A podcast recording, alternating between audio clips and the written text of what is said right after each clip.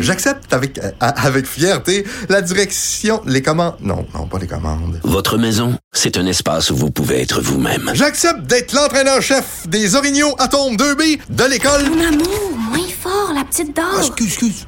Tu parles à qui? Elle mérite d'être bien protégée. Et vous méritez d'être bien accompagné. Trouvez la protection la mieux adaptée à votre maison avec Desjardins Assurance et obtenez une soumission en quelques clics sur desjardins.com.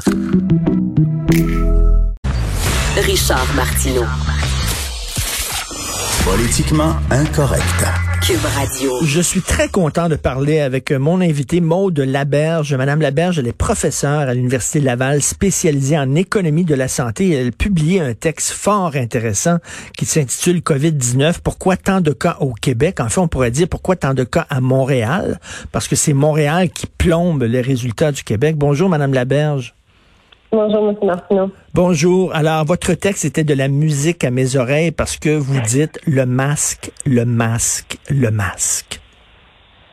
Oui, effectivement. Euh, puis c'est euh, c'est un des éléments qui me semble ne pas avoir été réellement discuté ou du moins euh, abordé depuis le, le début de la pandémie, de suggérer le port du masque de manière générale dans la population. Mais comment, comment, là, on apprend aujourd'hui que Madame Hidalgo, la, la, la maire, parce qu'on dit ça en France, on dit pas mairesse, la maire de, de Paris, euh, qui euh, impose maintenant le port du masque, euh, même dans les rues. Euh, bon, on n'en est peut-être pas là, mais on, on veut même pas l'imposer, bon Dieu, dans les, dans les systèmes de transport en commun ou dans les petits commerces. On, on, pourquoi, selon vous, on hésite tant que ça hein, à, à rendre le port du masque obligatoire dans certaines circonstances? Euh, mais je veux quand même dire que mon, masque, euh, mon texte ne suggérait pas de le rendre nécessairement obligatoire, mais euh, au moins une prise de conscience Ben oui. de la population que c'était un geste qui était à notre portée, que chacun on pouvait le faire, on peut s'en confectionner facilement. et, et donc c'est pas quelque chose, c'est une mesure qui, qui est très peu coûteuse finalement si on prend un vieux t-shirt ou des chaussettes.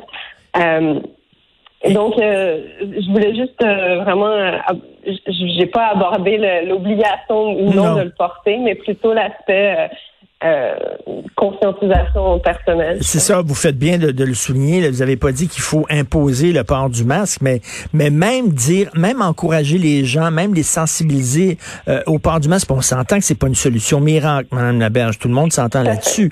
Mais quand même, reste que deux personnes qui se parlent à deux mètres de distance et qui chacune porte un masque, ça réduit considérablement les risques quand même.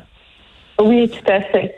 Euh, donc, euh, puis c'était un peu euh, le message que je voulais faire passer. Ça enlève aucunement les autres euh, mesures qu'on a encouragées depuis le début, c'est le 2 mètres de distance, puis de manière générale d'éviter ce déplacement autant que possible.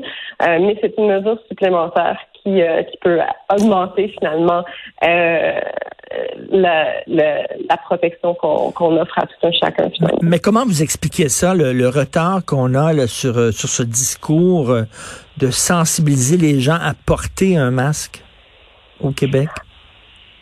Euh, ben, honnêtement, j'ai j'ai l'impression qu'un des facteurs a probablement été le fait qu'on avait au début euh, une pénurie ou du moins des stocks très faibles. Donc, on, voulait réserver les masques disponibles à, la population qui en aurait le plus besoin, c'est-à-dire les, travailleurs du milieu de la santé. Euh, Peut-être qu'au début aussi, avant qu'on sache euh, que les personnes asymptomatiques pouvaient transmettre la maladie, ça ne semblait pas aussi pertinent. C'est-à-dire que c'est sûr que le, le port du masque euh, protège surtout la transmission par la personne qui le porte. Donc, il faudrait que, que euh, plus que dans l'autre sens. Et donc, euh, si on, on pense que c'est seulement les personnes euh, qui ont des symptômes qui sont contagieuses, ben, ce serait quasiment seulement ces personnes-là qui devraient en porter, alors qu'on sait depuis un certain temps quand même que c'est pas le cas, que les personnes asymptomatiques peuvent tout à fait être contagieuses. Puis c'est Ben d'ailleurs probablement comme ça qu'on en est arrivé à la situation dans laquelle on, est présentement. Tout à fait. Et là, votre texte, c'est pourquoi tant de cas au Québec? On pourrait dire pourquoi tant de cas à Montréal?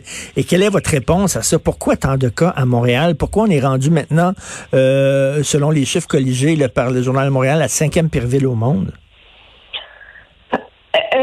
Euh, je, je pense qu'il y a un ensemble de facteurs. Euh, moi, j'en ai mentionné un, mais, euh, mais c'est sûr qu'on va devoir se poser des questions sur l'organisation de notre système de soins, euh, sur comment comment on, on, on, a une population vieillissante qui mhm. demeure dans les résidences pour personnes âgées, dans les CHSLD, beaucoup plus qu'ailleurs.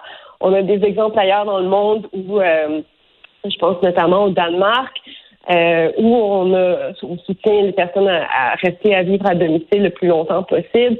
Donc, euh, on, on, voit très bien que lorsque la COVID-19 s'infiltre dans un dans un milieu de, de résidence comme comme les RPA, comme les CHSLD, ça se propage euh, incroyablement.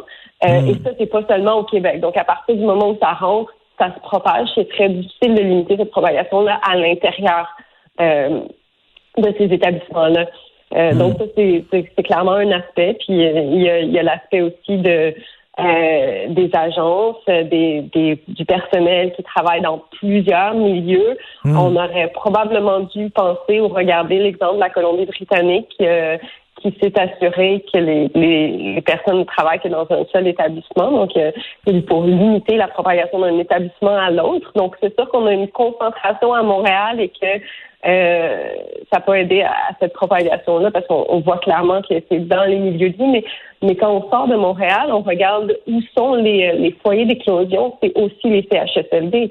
Alors, euh, il y a moins de personnes qui vivent en CHSLD euh, euh, dans les régions parce qu'il y a moins d'établissements mmh. de, de, CHSLD dans les régions, mais on, on le voit aussi à, à, Québec, les éclosions sont essentiellement aussi dans les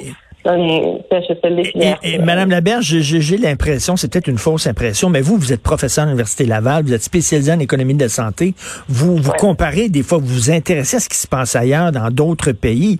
Puis euh, il y, a des pays qui s'en sortent bien, puis on devrait mm-hmm. s'inspirer de, de ces pays-là, de ces régions-là, de ces provinces-là au Canada. On dirait qu'on on fait pas ça, on fait pas l'exercice que vous faites, c'est-à-dire, ben, qu'est-ce qui se passe au Danemark? Qu'est-ce qui se passe en Suède? Comment on fait en Colombie-Britannique? Puis peut-être que mm-hmm. eux autres ont des meilleures idées, puis on devrait les importer. Parce que là, ça va tellement mal à Montréal, il va falloir faire quelque chose.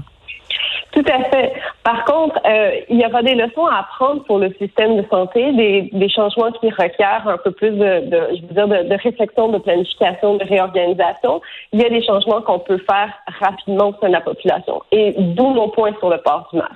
Je vais vous donner un exemple avant d'être professeur ici à l'Université Laval. J'étais euh, J'étais en Floride, j'étais professeur en Floride. Ah oui? Et, euh, et donc, j'ai beaucoup de contacts là-bas.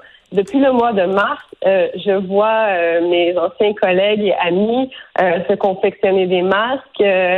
Et, et, bon, il y avait beaucoup de, de, commentaires sur le fait que le gouverneur local, donc l'équivalent du premier ministre, n'avait pas déclaré l'état d'urgence, avait laissé hmm. les plages fermées. Je me disais avec la avec la population euh, de beaucoup de retraités en Floride que ça allait être une explosion incroyable. Et ça n'a pas été le cas.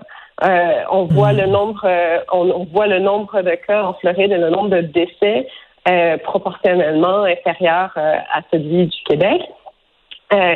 et mais en même temps, je, je vois aussi que les, les gens sont absolument euh, commence sur le fait de commencer. Il y a encore des gens dans l'épicerie qui portent pas de masque. Donc, euh, euh, c'est sûr que malgré le fait qu'il n'y a peut-être pas eu de directive gouvernementale là-bas, les, les, gens ont pris, ont, ont, changé leur comportement, ont pris un comportement de, de protection, euh, ont commencé à rester chez eux avant de se le faire dire. Euh, et puis, hmm. c'est un peu pour ça que je dis, ben oui, le, gouvernement a un rôle, mais la population aussi. Puis, euh, c'est un peu ce, ce, ce rôle-là individuel euh, que, je, que je veux. Euh, ben, J'espère qu'avec euh, des, des, des, textes comme celle, celui que vous avez écrit, comme ceux que José Legault écrit dans le journal aussi depuis quelque temps, ou depuis le 19 mars, elle parle elle, du masque. Aujourd'hui, Jean-Robert Sans Façon, éditorialiste au Devoir, qui écrit aussi en disant qu'est-ce qu'on attend pour porter le masque. J'espère que le message va se rendre à Monsieur Arruda, puis que je pense qu'il est là dans quelques jours, il devrait effectivement sensibiliser les gens à l'importance porter le masque. C'est c'est pas seulement se protéger soi-même, mais c'est faire preuve d'altruisme aussi. c'est c'est de protéger les autres aussi. Et bon Dieu, on peut s'en confectionner comme vous le dites. Là, ça coûte pas cher. C'est une c'est pas une solution miracle, mais c'est à portée de main. Donc j'invite les gens beaucoup à lire votre texte Covid 19. Pourquoi tant de cas au Québec? Vous avez publié ça dans la presse, je crois? Euh, le devoir. Le devoir, pardon, désolé. Madame euh, Maude Laberge, merci beaucoup, professeur à l'Université Laval, spécialisée en économie de la santé. Bonne journée. Merci beaucoup à Merci. vous. Bonne Merci. journée.